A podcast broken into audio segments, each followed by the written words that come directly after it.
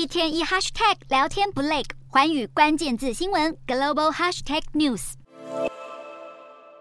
熊本大学教室里，学生们仔细听课。这群莘莘学子未来有望成为日本半导体产业最炙手可热的生力军。日本政府现在超级渴望有这种热血青年投入半导体产业，因为晶圆代工龙头台积电布局日本，而且还携手日本 Sony 在九州熊本县菊阳町投产。除此之外，台积电也考虑新建第二座晶圆厂。并且招聘约一千七百名员工，偏偏当地相关人才不足。为了补足半导体产业的需求，熊本大学成立半导体研究和教育中心。日本的半导体产业自两千年以来，在国际的竞争力就下滑，因此投入半导体的年轻人越来越少。根据日本电子资讯技术产业协会资料，日本在未来十年需要三万五千名半导体技术人才，而这个数字还不包括台积电所需的人数，因此可以想象有多么求才若渴。九州二十七个产官学组成了半导体人才联盟，也在上周访问台湾，加强双边半导体伙伴关系，并且考察我国的人才培育。然而，除了人的问题有待解决，堪称日本细岛的九州有没有土地？也是重点。根据日本国土交通省去年九月基准地价报告，菊阳町工业用地成长百分之三十一点六，幅度是全日本最多。只是想要申请却不容易，光是熊本八个工业园区，百分之九十九的土地都申请完毕。